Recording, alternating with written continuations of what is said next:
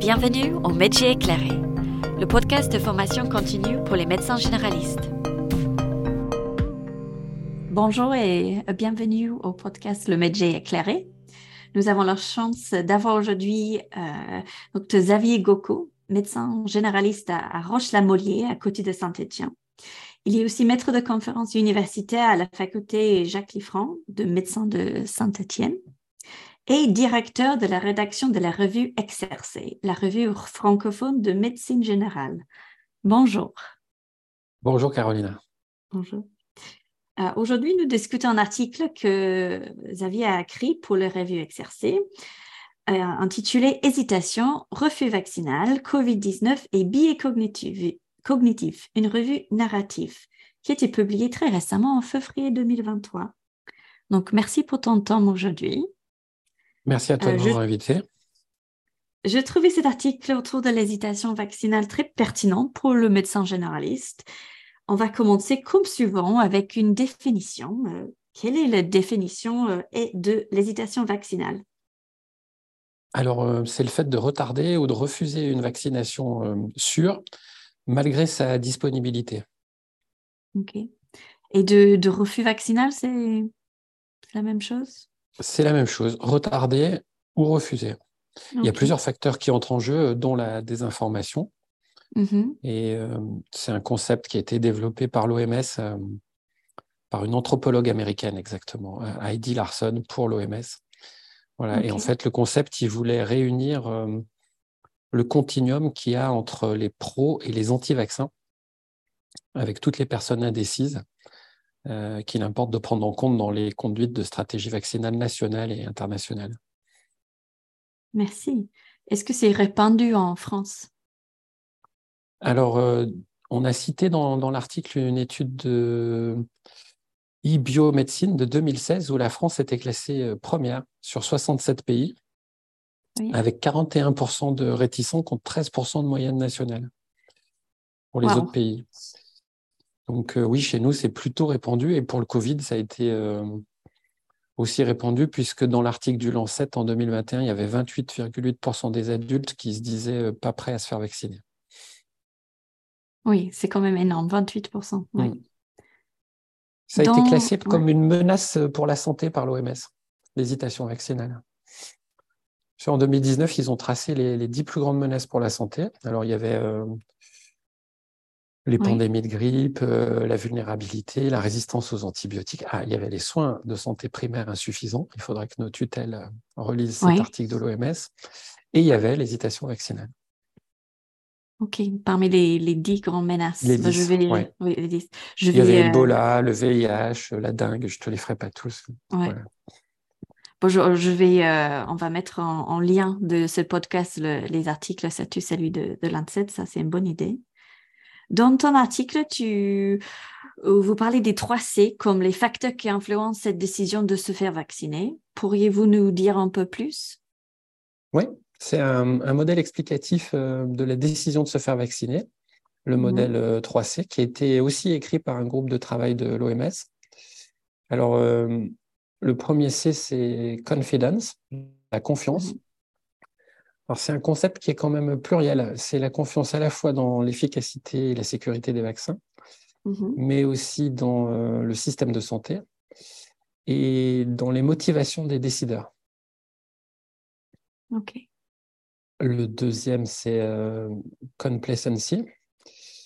tu me diras comment toi tu le traduis, mais souvent dans les traductions, c'est un peu difficile à le traduire. On voit euh, autosatisfaction en fait, c'est le concept qui consiste à sous-estimer le danger euh, ou à penser le vaccin faiblement utile, le danger de la maladie ou le vaccin faiblement utile. Et le troisième, c'est convenience, euh, c'est l'accessibilité, la commodité euh, à la fois financière et géographique. Si il faut faire 70 km pour aller se faire vacciner, c'est plus compliqué. Quoi. Exactement. Donc, c'est confidence, complacency, convenience. C'est ça. Et après, deux ans après, ils en ont rajouté deux autres. Oui. Euh, calculation, la, mhm. la, capacité des individus à chercher de l'info pour, euh, pour prendre une décision. Donc, euh, ça rejoint quand même beaucoup la littératie en santé. Et puis la dernière, importante pour la vaccination, collective responsibility, protéger les autres, la, la notion d'immunité de groupe. Ok. Donc, maintenant, il y Alors, a grâce à ces modèles, en fait, Ouais. tu vois, ils, ils expliquent euh, les comportements d'hésitation, de refus, euh, et ils pensent les politiques euh, publiques de vaccination. Donc, ok. Donc, c'est une façon à appliquer, euh, expliquer toutes les hésitations refus vaccinales par ces, ces cinq C maintenant. Exactement. Et en fait, ces modèles, ils prennent. C'est une vraie conjonction de la temporalité, de l'action, du contexte et de la cible. Euh, Si Mhm. on donne un, un- un exemple autre que le Covid, euh, là, par exemple, on voit la temporalité et la cible de la population des adolescents pour le vaccin HPV et l'action dans la- l'école qui est prévue. Merci.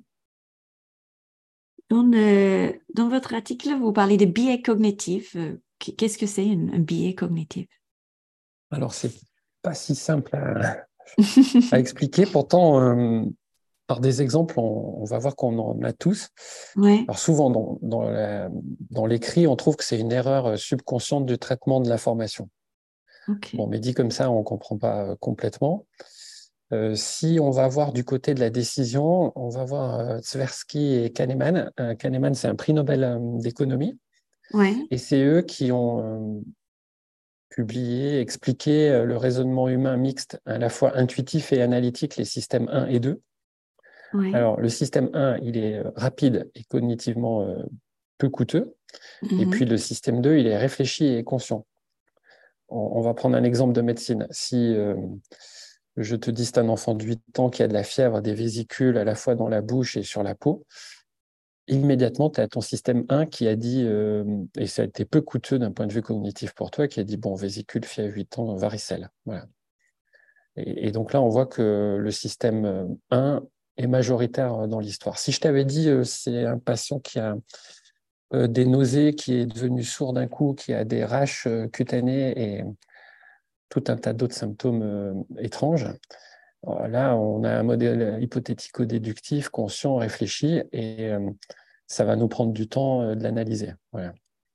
Dans le modèle 1, Ouais. il y a des erreurs, parce qu'on va assez vite. Ok. Euh, et en fait, eux, ils disent, Tversky et Kahneman, c'est très utilisé dans l'économie, ils disent qu'on utilise toujours les deux, c'est un dual, euh, dual modèle. De trouver l'équilibre entre Euh, les deux. Voilà. Peut-être le, le biais le plus connu, c'est le biais de confirmation. Qui fait que pour tester une idée, le, le cerveau humain euh, va toujours chercher des arguments euh, qui confirment l'idée et non pas qui l'infirment. Alors sur Oui, Internet, on peut trouver la tâche euh, de Wazon qui a été faite aux des étudiants de Harvard, mais moi, quand je l'explique euh, aux patients, je l'explique avec une autre métaphore. Ouais. Quand on va dans la salle de bain et que notre balance, elle nous indique une mauvaise nouvelle, euh, en gros, on a pris du poids, quoi. Euh, on descend et on remonte de suite pour être bien certain qu'il n'y a pas eu une erreur, qu'on n'a pas trop appuyé, qu'on n'a pas mal lu sur l'écran. Par contre, quand euh, la balance, elle dit qu'on a perdu un kilo, c'est bon, on s'arrête là. Et On accepte, on est bien. c'est typique. Voilà, exactement. Donc, on voit bien que le cerveau, il nous guide quand même sur ce qu'on veut faire ou pas. Ok. Ben, merci pour cette explication. Si je reviens vers l'article, quel est l'objectif euh, de votre article? Et bien, du coup, on a cherché à lier les deux, c'est-à-dire on a cherché à décrire les biais euh, cognitifs qui participaient à l'hésitation euh, ou au refus Mhm. dans le cadre de la Covid. Et parlez-moi un peu de la méthodologie utilisée pour, euh, pour la revue. Alors, on a fait une revue de la littérature, une revue narrative. hein. Mhm. Je ne vais pas faire très méthodo euh, selon les critères Prisma, mais euh, on, on a- on est allé voir la bibliothécaire qui nous a aidé à réaliser euh, l'équation. Et puis, on a inclus tous les articles de type euh, revue de la littérature euh, ou position paper entre 2011 et 2021. Et donc, il fallait que les biais cognitifs qu'on trouvait euh, ne soient pas purement des biais cognitifs de la population soignante, parce que nous aussi, du coup, on a des biais cognitifs. Il fallait que ce soit aussi de la population à soigner. Mm-hmm. On a fait ça à trois, avec Catherine Ploton et Joël Souza Barbosa. On a sélectionné tous les articles sur leur titre et résumé, et puis à la fin sur la lecture intégrale. Super. Et du coup, quel biais cognitif devrons-nous prendre en compte pour l'hésitation vaccinale euh, avec le, la vaccination COVID-19 Il y en a beaucoup, on ne va pas tous euh, les faire, mais on, si on revient au modèle 3C, euh, on a écrit le, papier en utilisant ce modèle. On, on, a trouvé des biais qui étaient en rapport avec confidence, euh, la confiance qui manquait. Et c'est vrai qu'on a de nombreux patients hein, qui ont jugé euh, les vaccins à ARN messager euh, dangereux. je ne parle pas de la légende urbaine sur la 5G, mais c'est très régulier qu'on nous ait dit mais ça craint rien, docteur, ou des choses comme ça. Ouais, Alors, la surestimation des, des risques, elle peut s'expliquer par le biais de disponibilité. Euh, le biais de disponibilité, c'est que notre cerveau a tendance à surestimer les informations qui sont immédiatement disponibles à notre mémoire. Donc, si on a euh, quelqu'un qui passe sur les chaînes d'infos continues toute la journée et qui fait part de survenus euh, d'effets indésirables suite au vaccin, même s'ils sont rares ou bénins, eh bien, on va surestimer les risques du fait de la disponibilité de l'info. Donc, en voilà un qui joue sur euh, la confiance. Donc, ça, c'est un exemple d'un billet euh, sur la confiance, oui. Oui. On en a un qui est très proche, qui est. Euh, je ne sais pas si tu avais vu pendant la crise la vidéo virale de cette infirmière américaine qui voulait faire bien et se faire vacciner en direct à la télé et elle fait un malaise vagal. Non, j'ai pas vu. Alors peut-être il fait chaud, euh, il y a les caméras, elle n'est pas habituée, il y a la vaccination et elle fait ce malaise. Mais euh, du coup, c'est un biais de représentativité, c'est-à-dire qu'elle devient un stéréotype. Et euh, son témoignage fort là, du malaise vagal, de la fièvre, de la fatigue profonde, qui est devenu viral sur YouTube avec la vidéo, bah, c'est un autre biais très proche de la disponibilité, la représentativité. C'est-à-dire qu'au lieu de fonctionner en statistique, on se dit, oulala, là là, mais cette infirmière, vraiment, elle a été malade. Voilà. Oui. Donc, c'est une autre raison pour ne pas faire confiance. Euh, ouais, c'est le choix d'information et, et qu'est-ce qui, les infos qui sont disponibles, mais aussi euh, qu'est-ce qui se partage entre les infos. Exactement. Dans les infos, tu avais une autre anecdote qu'on cite dans l'article qui est terrible et qui illustre le biais d'attribution. C'est euh, l'exemple tragique euh, d'un homme de jeune, je crois 30 ans, qui meurt euh, peu de temps, il faudrait revérifier, mais je crois 7 jours après le, vaccin. Ah et, donc, c'est le biais d'attribution, hein, c'est l'attribution causale au lieu de la corrélation. un peu plus tard, peut-être un mois après l'autopsie, on nous dira qu'il est décédé de cause cardiaque en lien avec la prise de stupéfiants, donc rien à voir avec le vaccin. Mmh Mais pour autant, euh, il y a eu ce biais d'attribution, il y a eu les témoignages, il y a le biais de l'heuristique de l'affect. Oui, j'en ai pas parlé, mais c'est le poids de l'émotion dans la décision. C'est vrai que quand on a un papa euh, qui vient présenter le décès de son fils comme ça, c'est terrible. Et donc, ça marque le cerveau. Et le médecin, il aura beau utiliser des statistiques en disant, mais il y a eu euh, des millions de gens vaccinés, tout va bien. Eh bien, il peut y avoir ces raccourcis dans la décision. Et quand il y a un événement proche comme ça, euh, oui, bien sûr, ça touche la confiance. C'est ça. On perd confiance dans, le vaccin. Donc, du coup, euh, soit on, on dit plus tard. On a beaucoup hein, de patients qui nous ont fait ce, c'est un autre biais, c'est le biais de présent, qui nous ont dit oh, je me vaccinerai, mais hein, pas tout de suite. Et, voilà, on, voit bien pourquoi. Oui, je, vois. On rentre, euh, ouais, j'ai eu, les mêmes, j'ai eu les mêmes consultations. Oui, oui. Ils se disent oui, ce qui était assez Ok, docteur, oui, oui, oui, mais, mais je, vois, je, je verrai. Je, vais voir plus tard. Et alors, c'était d'autant plus surprenant qu'au début, on avait des difficultés à l'accès au vaccin et que quand enfin on en avait, on était content de les proposer, nous, et que là, on se prenait ce biais de, de présent euh, de tout ça qui nous dit plus tard, docteur. Oui, c'est là. Voilà. Oui, absolument. On a aussi eu des gens qui disaient euh, jamais. C'est c'est une autre catégorie, les opposants vraiment fermes et parfois à plusieurs ou tous les vaccins. C'est c'est une autre catégorie de patients. On les connaît en général. Hein. voilà. Et il y a des biais qui peuvent les expliquer. Et le du biais de distanciation du pouvoir, par exemple. Oui. Ouais, le biais de distanciation du pouvoir, c'est. Alors, pour le moment, il est possible qu'on le nourrisse. Euh, c'est archi possible, mais on, va voir parce qu'il y a quand même beaucoup de comportements agonistiques en ce moment, aussi bien à l'Assemblée nationale que dans la rue. Donc, il est assez facile de se distancier du pouvoir. Euh, et en fait, c'est simple, hein, la distanciation du pouvoir, c'est une méfiance. Et quand on est méfiant, on n'a plus confiance. Et donc, euh, c'est les institutions qui, malheureusement, jouent un rôle de catalyseur dans la décision. Et mmh, donc, c'est d'échelle populationnelle, mais aussi individuelle. On a tous eu des patients qui avaient un peu des théories conspirationnistes avec le biais euh, d'intentionnalité.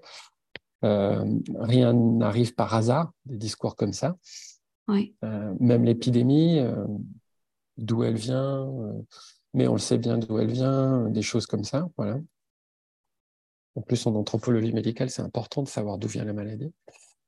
et, eux, ils peuvent s'enfermer dans, alors, euh, au bout d'un moment, il y a un biais de protection des valeurs et de l'identité, c'est-à-dire que s'ils appartiennent à, un groupe, un endogroupe, on dit, euh, qui sont militants, bah, ils s'enferment là-dedans, il y a un coût irrécupérable, ils ont passé beaucoup de temps, beaucoup d'argent parfois, euh, du fait de leurs croyances, et il est difficile de les faire revenir à quelque chose de différent. C'est oui, difficile à récupérer parce que c'est vous, vous discutez plusieurs et beaucoup des, débits différents dans l'article, mais je pose la question comment on peut donc on prend connaissance, on prend conscience de ces billets, mais comment on peut prendre en compte les billets pendant la consultation? Comment est-ce qu'on peut adapter notre consultation? Mmh. euh, selon euh, pendant le conseil on dit, tiens il y a des on voit qu'il manque de confiance pour tel et tel billet. Euh, est-ce qu'on peut changer notre approche pendant la consultation Alors, d'abord, il faut les reconnaître. Donc, l'article, il aide à ça. Mmh. Euh, on va prendre un autre exemple. Moi, j'avais un, de mes patients, 93 ans, de l'asthme, une insuffisance respiratoire chronique, un peu d'oxygène à la maison, une myocardiopathie ischémique, et puis euh, il vient et puis il me dit Oh, mais moi, je ne suis pas à risque, docteur. Alors, oui. voilà, là, le médecin, il est plus que surpris. Et, il se dit, mais euh, qu'est-ce qu'il me dit? Enfin, c'est la personne à risque. Et même en pleine crise, on se dit, lui, le pauvre, il pourra même pas bénéficier de l'AREA s'il il en avait besoin compte tenu de son âge et de ses antécédents, de sa fragilité. Et en fait, c'est le biais d'optimisme. Donc, en fait, si on le reconnaît, euh, tout doucement, on peut nourrir une ambivalence autour de ce biais, euh, avec une posture dite assertive, c'est-à-dire on va affirmer nos valeurs professionnelles et nos connaissances, mais en douceur. Et donc, par exemple, ce patient, euh, tout doucement, je lui ai dit euh, Oui, j'entends ce que vous me dites, euh, vous n'êtes pas à risque, mais vous avez quand même fait un infarctus. Et donc, on a discuté. Puis après, je lui ai dit Mais vous avez quand même de l'oxygène. Vous savez, c'est principalement les patients qui ont des maladies cardiaques ou pulmonaires qui sont à risque. Et puis, vous avez quand même 93 ans. Donc, euh, ça peut prendre plusieurs consultes, hein, mais euh, on ne le laisse pas dans sa croyance et dans son biais euh, d'optimisme, qui d'ailleurs était corrélé chez lui à un biais de naturalité. Ce qui, après, il m'a dit, mais moi, je préférerais l'immunité naturelle, je préférerais avoir le virus, et puis comme ça, je serai immunisé. donc, en fait, c'est fortement corrélé au biais d'optimisme, hein, c'est qu'il pense que bah, il va être euh, immunisé par euh, le mode d'immunité naturelle. Il a tellement peur du vaccin, il lui fait tellement pas confiance qu'il préférerait contracter la maladie. En France, il y a même un comique assez connu qui criait ça sur les plateaux télé. et, donc, on revient. Tous les biais sont corrélés, tu vois, puisque évidemment, quand tu as quelqu'un de célèbre avec l'heuristique de l'affect et puis avec la représentativité qui dit euh, moi je préfère l'immunisation naturelle, et ben, nos patients ils peuvent faire pareil. Mais tout doucement, en étant souple dans la forme et ferme dans les idées, la posture euh, assertive, on déconstruit quand même euh, ses croyances.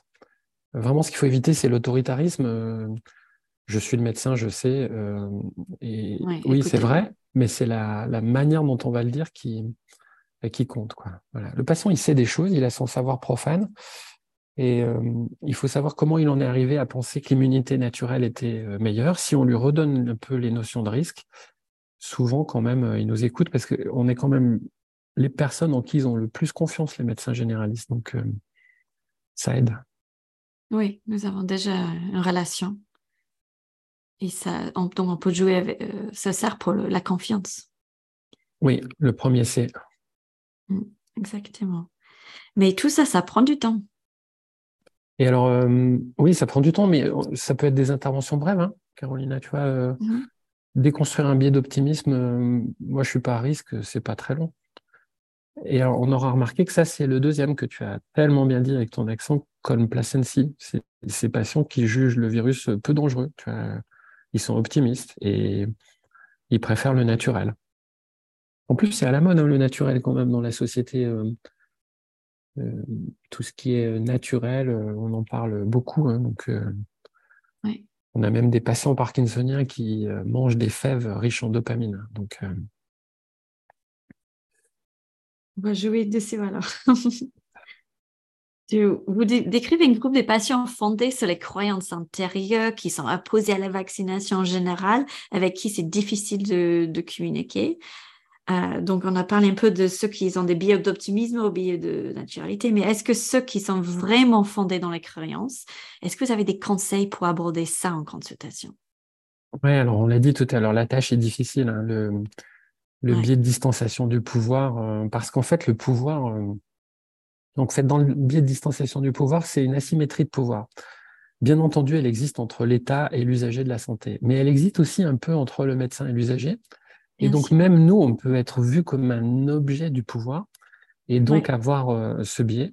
Et puis, ceux qui ont le côté conspirationniste avec un biais d'intentionnalité, c'est difficile. Mais Pareil, intervention brève, euh, il ne faut pas lâcher l'affaire. On, peut déconstruire euh, des choses. Si on sort de la Covid, combien on a eu de patients tous qui sont venus nous voir et qui ont parlé, des jeunes parents qui parlaient de l'autisme et du ROR mmh Alors, je ne sais pas à Montpellier, mais chez nous, c'est quand même assez courant. Et quand on tu parles avec une anglaise, donc euh, on bah connaît bien cette histoire. ouais. Alors justement, tu sais quoi, c'est exactement ce que je leur dis. Je leur dis, moi, je connais bien cette histoire. J'ai lu pas mal de choses et je leur parle de la publication euh, de Wakefield. Je leur dis qu'elle a été retirée, que ce médecin a été euh, radié. Et puis j'utilise, dans l'assertivité, on utilise bien ça, j'utilise le nous. Et le nous, c'est quoi? C'est l'ensemble de la communauté médicale. Je leur dis est très rassurant sur cette absence de lien entre autisme et, rougeole.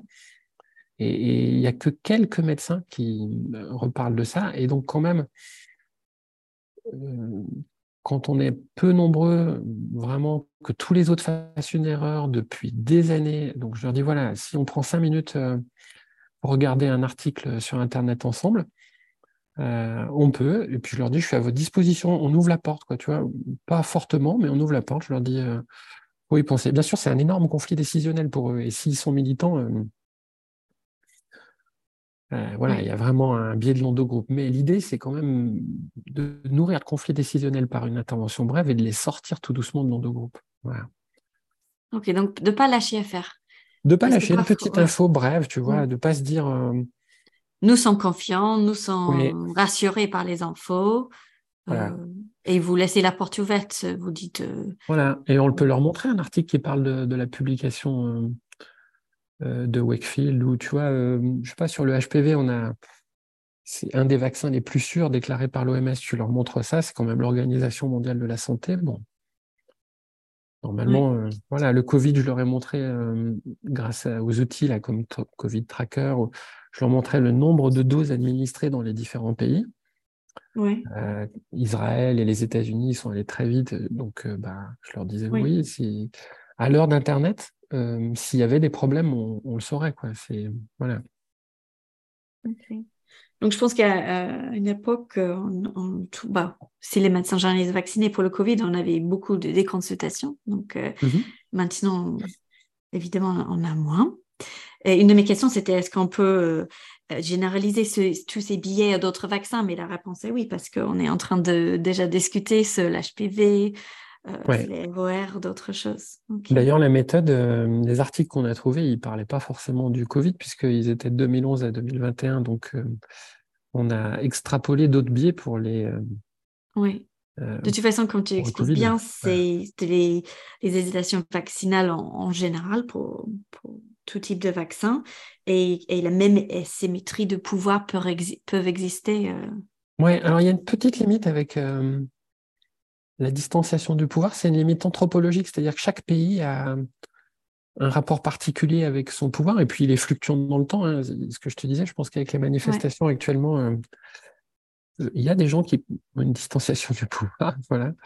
Il y a quand même pas. Si on prend un autre pays très proche, la Suisse, euh, énorme culture du, consensus, euh, très peu de comportements euh, agonistiques comme on a vu chez nous, même à l'Assemblée, à l'Assemblée nationale, quand les députés font du bruit comme ça, ben, oui, ça fait tâche dans la population. Quoi. Et chez eux, c'est plutôt vraiment la, culture du consensus. Du coup, la distanciation du pouvoir, elle est plus faible, automatiquement. Mais ça, on n'y peut rien. C'est pas à la place du médecin. c'est juste une explication. Oui, donc prendre en compte un peu la, bah, culture où on mhm. et aussi la temporalité. De... Donc, il faut, oui. écouter la radio, la télévision alors, en, disant que ça va avoir un impact sur nos, types ah. d'entretien motivationnel c'est possible qu'on ait un impact là quand même ces, derniers temps.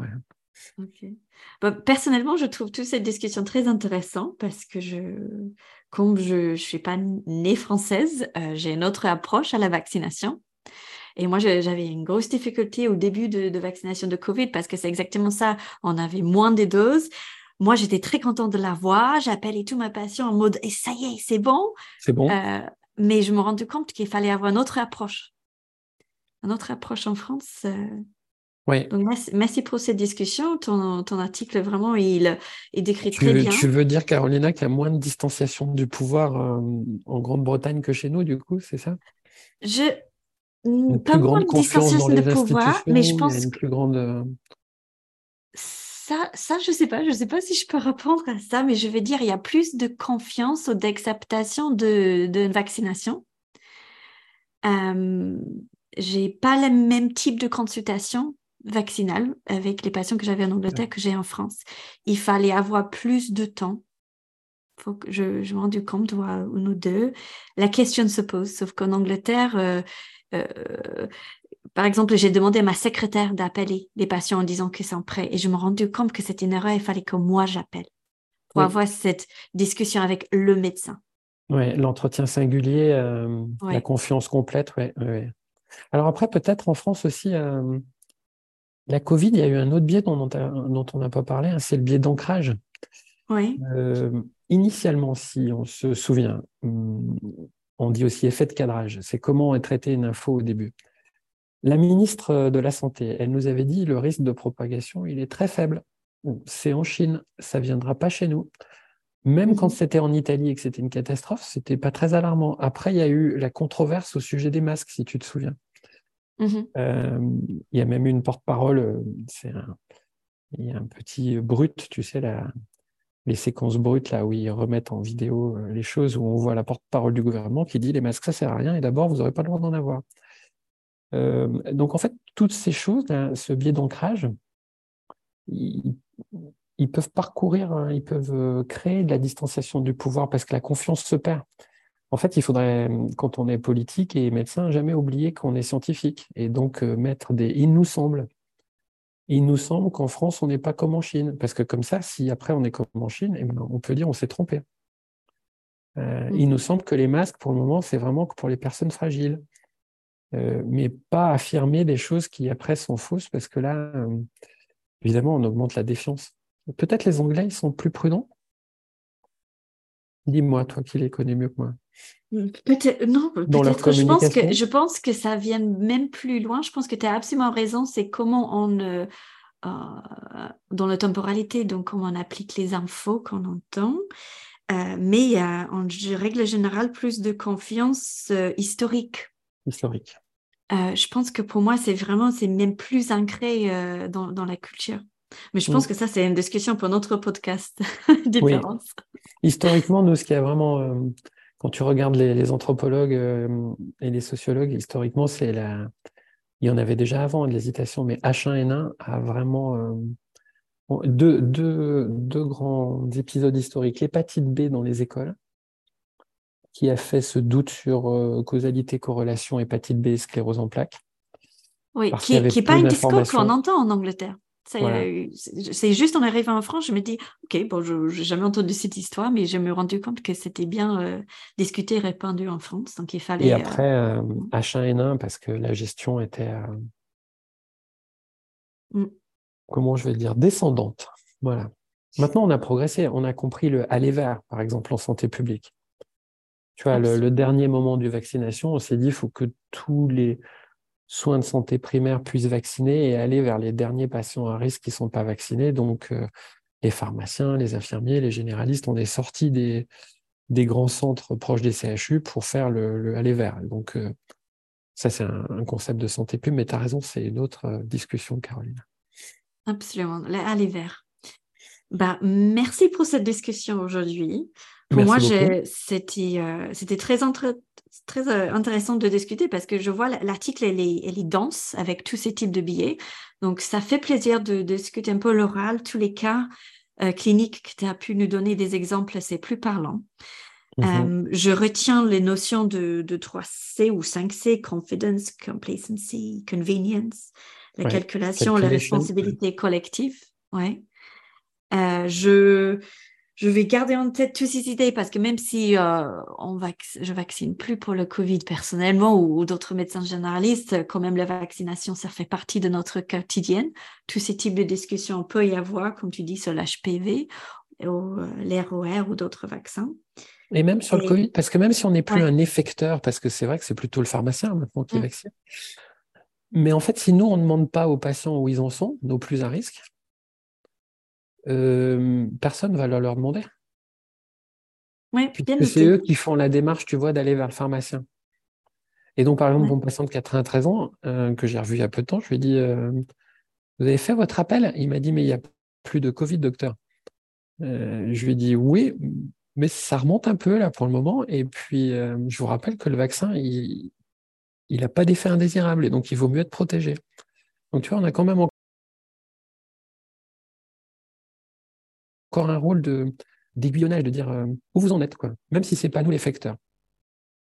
Absolument. Bon, c'est bien de finir dans ce, note alors. C'est à, nous de, faire le rappel et prendre en compte ces billets pour les patients toujours et encore, même en, on est euh, en avril 2024, 2023, euh, mais il faut continuer, tu as absolument raison. Ben, merci beaucoup. Merci Carolina. C'était un plaisir. Au revoir. Pareillement. Au revoir. Merci beaucoup pour votre écoute. Nous espérons que vous avez apprécié cet épisode aujourd'hui. Si vous avez des commentaires ou des questions, n'hésitez pas à nous contacter. Nous avons un questionnaire disponible dans les notes liées au podcast sur iTunes ou notre plateforme et nous sommes toujours ravis d'avoir votre feedback. Vous trouverez également des liens utiles dans les notes des podcasts. N'hésitez pas à les regarder. Vous pourrez aussi suivre les podcasts et laisser une revue sur iTunes ou notre plateforme. Toujours un plaisir de les lire. À la prochaine! C'est le médecin généraliste éclairé. Ce podcast a pu continuer grâce à l'équipe pédagogique de l'Université de Montpellier, de Maya Betredine et le département universitaire de médecine générale de Montpellier. Juste un rappel que ces podcasts sont pour les professionnels de santé, les médecins généralistes pour leur formation continue. Les informations discutées dans les podcasts ne sont pas des conseils médicaux pour les patients ou le public en général. Si vous avez une question sur votre santé ou pensez que vous avez un problème de santé, prenez contact avec votre professionnel de santé. Les podcasts sont enregistrés à Montpellier en 2023. Les recommandations peuvent évaluer avec le temps, donc toujours vérifier les recommandations locales et nationales à jour avant de prendre vos décisions médicales. Le contenu est basé sur la vie personnelle de nous et notre expert interrogé et son interprétation des recommandations actuelles au moment de l'enregistrement du podcast. Votre responsabilité est de vérifier l'information et les éventuels changements survenus depuis la publication avant d'appliquer les conseils présentés dans ce podcast.